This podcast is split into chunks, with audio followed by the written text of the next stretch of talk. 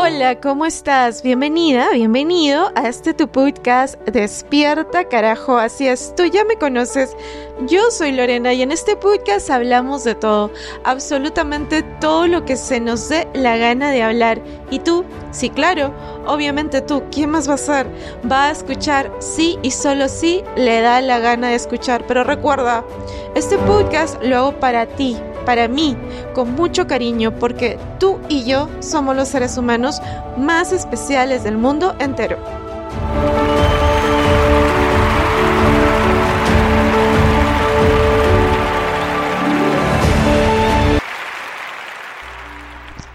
Hola, ¿cómo estás? Ya te extrañaba en Despierta Carajo. La verdad es que estoy muy contenta de poder conectarme contigo nuevamente después de algunos días y es que estaba viviendo para ti, estaba construyendo experiencias para poder construir este podcast porque quiero que recuerdes que Despierta Carajo se basa en experiencias de vida. Cada uno de los episodios de Despierta Carajo es una parte muy importante de mí. Cada uno de los episodios de Despierta Carajo es una parte esencial mía. Y había algo que yo quería hacer desde hace mucho tiempo y era la ruta a una laguna. La Laguna 69 es una ruta en medio de los Andes que involucra 5 kilómetros, pero no son solo 5 kilómetros. De hecho, he hecho un poco más de kilómetros en, este, en estos años. Em, se podría decir que para las personas que ya caminamos o somos hacemos trekking, pues 5 kilómetros no es mucho, pero el nivel de dificultad se mide en cuestión a la altura, ¿no? Vas ascendiendo. Y el camino es un poco empinado en sí. Ahora te cuento, yo quería hacer esta ruta desde hace algunos años. Siempre había estado esta ruta en mi mente, siempre había estado esta ruta en mi corazón. Era como sentir una sensación desafiante. Era como preguntarme, si... No, es que yo no me podía preguntar si yo era capaz de hacer esta ruta porque yo no me pregunto esas cosas. Yo sabía que era capaz de hacer la ruta, pero la experiencia en sí, ¿cómo es la experiencia? ¿Qué iba a pasar durante la ruta?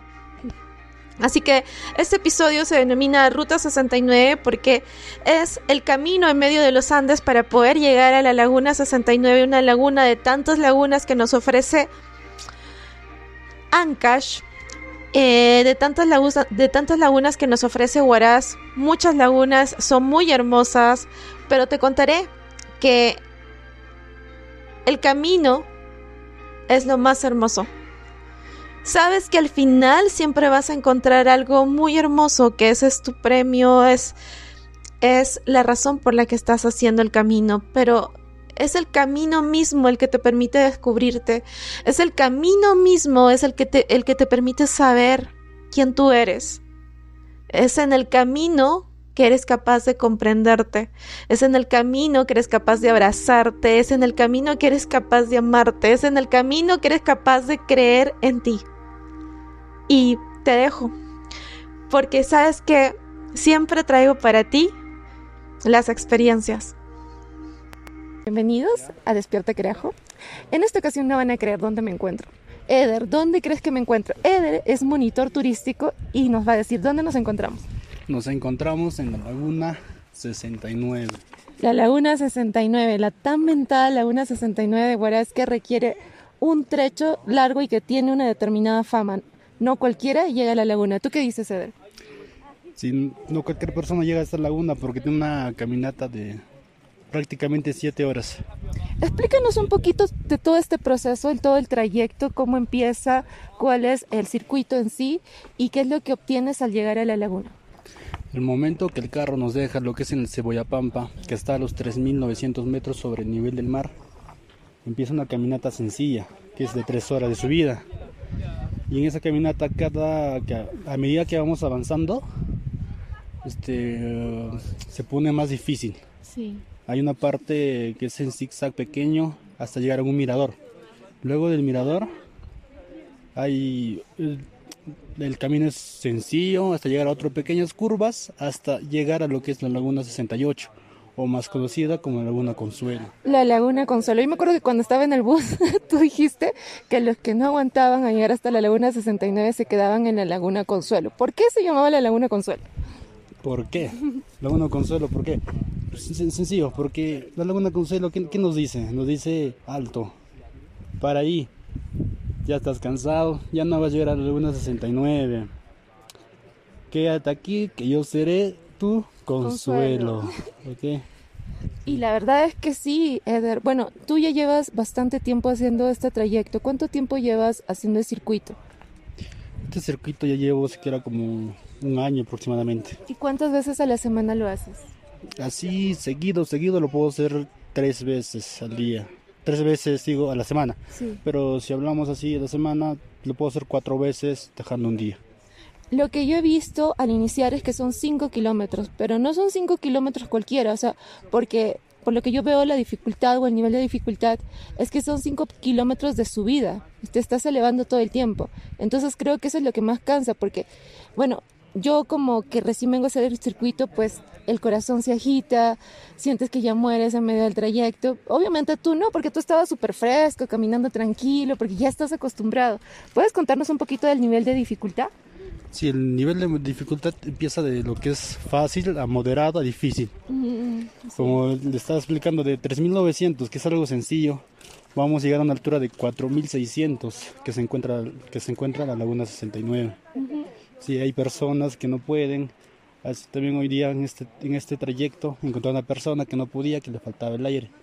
Siempre le recomiendo que las personas que no se exijan demasiado porque suelen, este, suelen este, regresar mal, con, algo, con, algo, un, con alguna novedad, pero eso es lo, lo, que recomiendo, ¿no? No se exijan demasiado. Si no pueden, retornar a lo que es el autobús.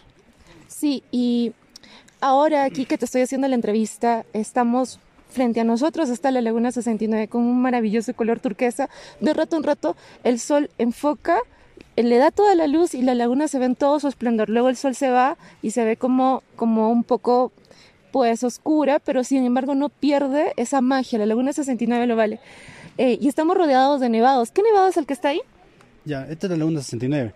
Y lo que le representa es el nevado Chacrarrajo.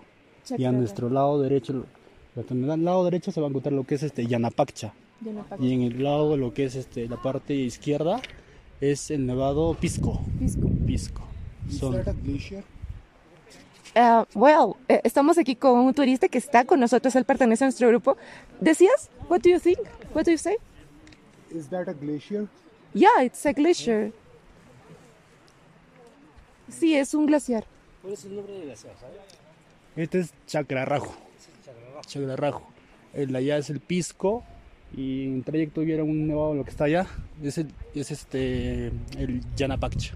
¿Y esta laguna es, es navegable? Con Alejandro. Alejandro, ¿de dónde vienes Alejandro? Llegamos con él, bueno, nos encontramos aquí en la Laguna 69 y obviamente tengo que tener el testimonio de una persona que ha llegado y que le haya costado. Alejandro, ¿de dónde eres? Yo soy de Lima. Ok, Alejandro, coméntame por favor, ¿cómo empieza tu trayecto? ¿Tú qué dijiste para llegar aquí? ¿Qué fue lo que te motivó desde el inicio? ¿Cómo fue lo que, ¿Qué fue lo que sentiste al iniciar el primer letrero que decía Laguna 69 a 5 kilómetros? Eh, sí, bueno, básicamente el, yo ya he hecho algunos trekking anteriormente. Este, otra experiencia anterior había sido que Churup, yo he estado el día de ayer en Churup. Pero me habían comentado de que Laguna 69 es quizás menos empinada, pero es más largo el trayecto. El más este y justamente eso sí lo, lo hemos comprobado netamente. Se decía 5 kilómetros y fueron 5 kilómetros bien, bien dados cuando llegamos a la laguna, esta, la, la, la que Consuelo. llaman Consuelo, la que llaman Consuelo, y decía un kilómetro para, para llegar a la 69, y falso, no fue un kilómetro, y la sentimos muy bien sentida. Las subidas fueron bastante fuertes. ¿Y tu experiencia? Porque hay un momento en el que uno se siente tan agotado, uh -huh. pero ¿qué era lo que te motivaba y decías, tengo que llegar? Sí, es, es, que justamente es eso, ¿no? Este, no puedo quedarme, no puedo claudicar, tengo que hacerlo de una u otra forma, pero tengo que llegar. ¿Y cómo es la sensación de tener que manejar a tu cuerpo que dice que ya no puedes más? Este, porque es eso cierto, pasaba. Es cierto, porque varias veces uno se detiene y empieza como que a tomar aire, un segundo, hasta un tercer, cuarto aire, para continuar, ¿no? Entonces, este, te detienes, piensas, qué es lo que tienes que hacer. Si la piensas mucho, yo creo que no la haces. No. Son- simplemente tienes que estar pensando de que vas a llegar y que tienes que llegar. Ya todo el mundo está allá y tienes que llegar. Y listo. Y con esa actitud te levantas y das tus pasos. ¿Qué sentiste cuando llegaste? Ah, un alivio, un alivio, una sensación entre cansancio, alivio, este, no sé, son muchas cosas. Y aparte porque el paisaje es precioso. Fantástico, Es ¿verdad? ¿Podrías describirlo rapidísimo? Es grande, es, una- es azul, un, azul, un azul hermoso y un nevado que lo corona, que da una sensación de inmensidad. Okay, here I am with one tourist here, um, and he also had the experience to arrive to Lake 69. Tell me, how did you feel with when you arrived to the lake? I felt really accomplished. Uh, I felt like this hike was amazing, and at the end, it was totally worth it.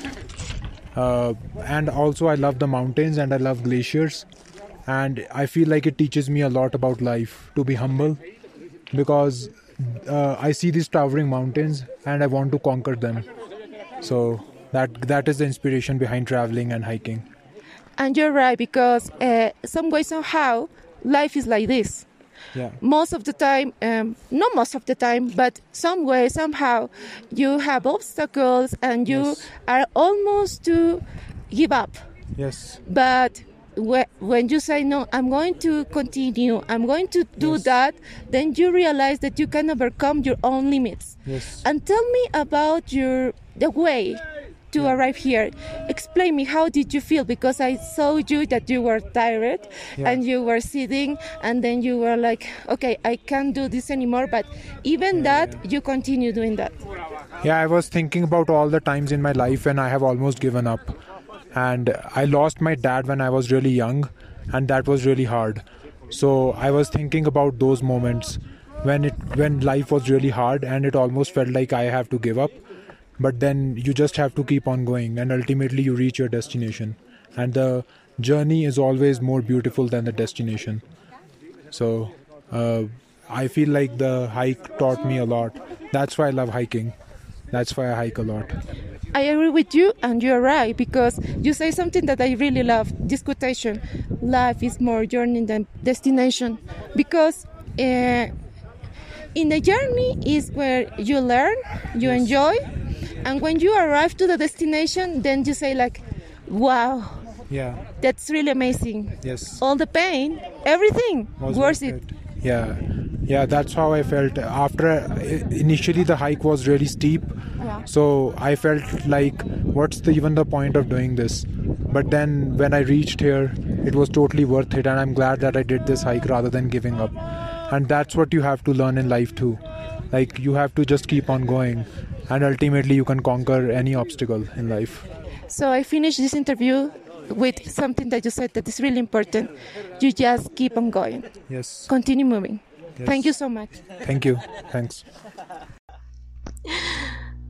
Aquí estamos de vuelta. No pude resistirlo. Tenía que entrevistar a todo el mundo y si tenía que hacerlo en inglés, lo iba a hacer en inglés. Sabes que poder entrevistar a esta persona de India, este era un extranjero, obviamente. Eh, él me contaba que en su país, en India, la situación es bastante compleja y que a él esto le hacía recordar a la muerte de su padre un poco eh, y también el hecho de la vida misma. Para él cada camino de trekking es un, es un camino muy similar a la vida y siempre hay algo maravilloso que te espera allá al final. Y él dice al final de todo ello, keep on moving, sigue moviéndote, keep on moving, keep on moving, keep on moving, sigue moviéndote. Y esa es la única forma de seguir viviendo. Keep on moving. Te quiero, te mando un fuerte abrazo y te digo una vez más. Sí, te digo una vez más. Despierta, carajo. ¡Hey! ¡Tú! Sí, tú. Si este podcast te ayuda a despertar, Compártelo para que más personas puedan despertar con nosotros. Y recuerda seguirnos en las redes sociales y distintas plataformas en Instagram, Facebook y Spotify. Pero sobre todo recuerda que este podcast está hecho para ti, con mucho, pero mucho cariño, porque tú Eres el ser humano más especial del mundo entero. Por eso siempre te diré, Despierta, carajo.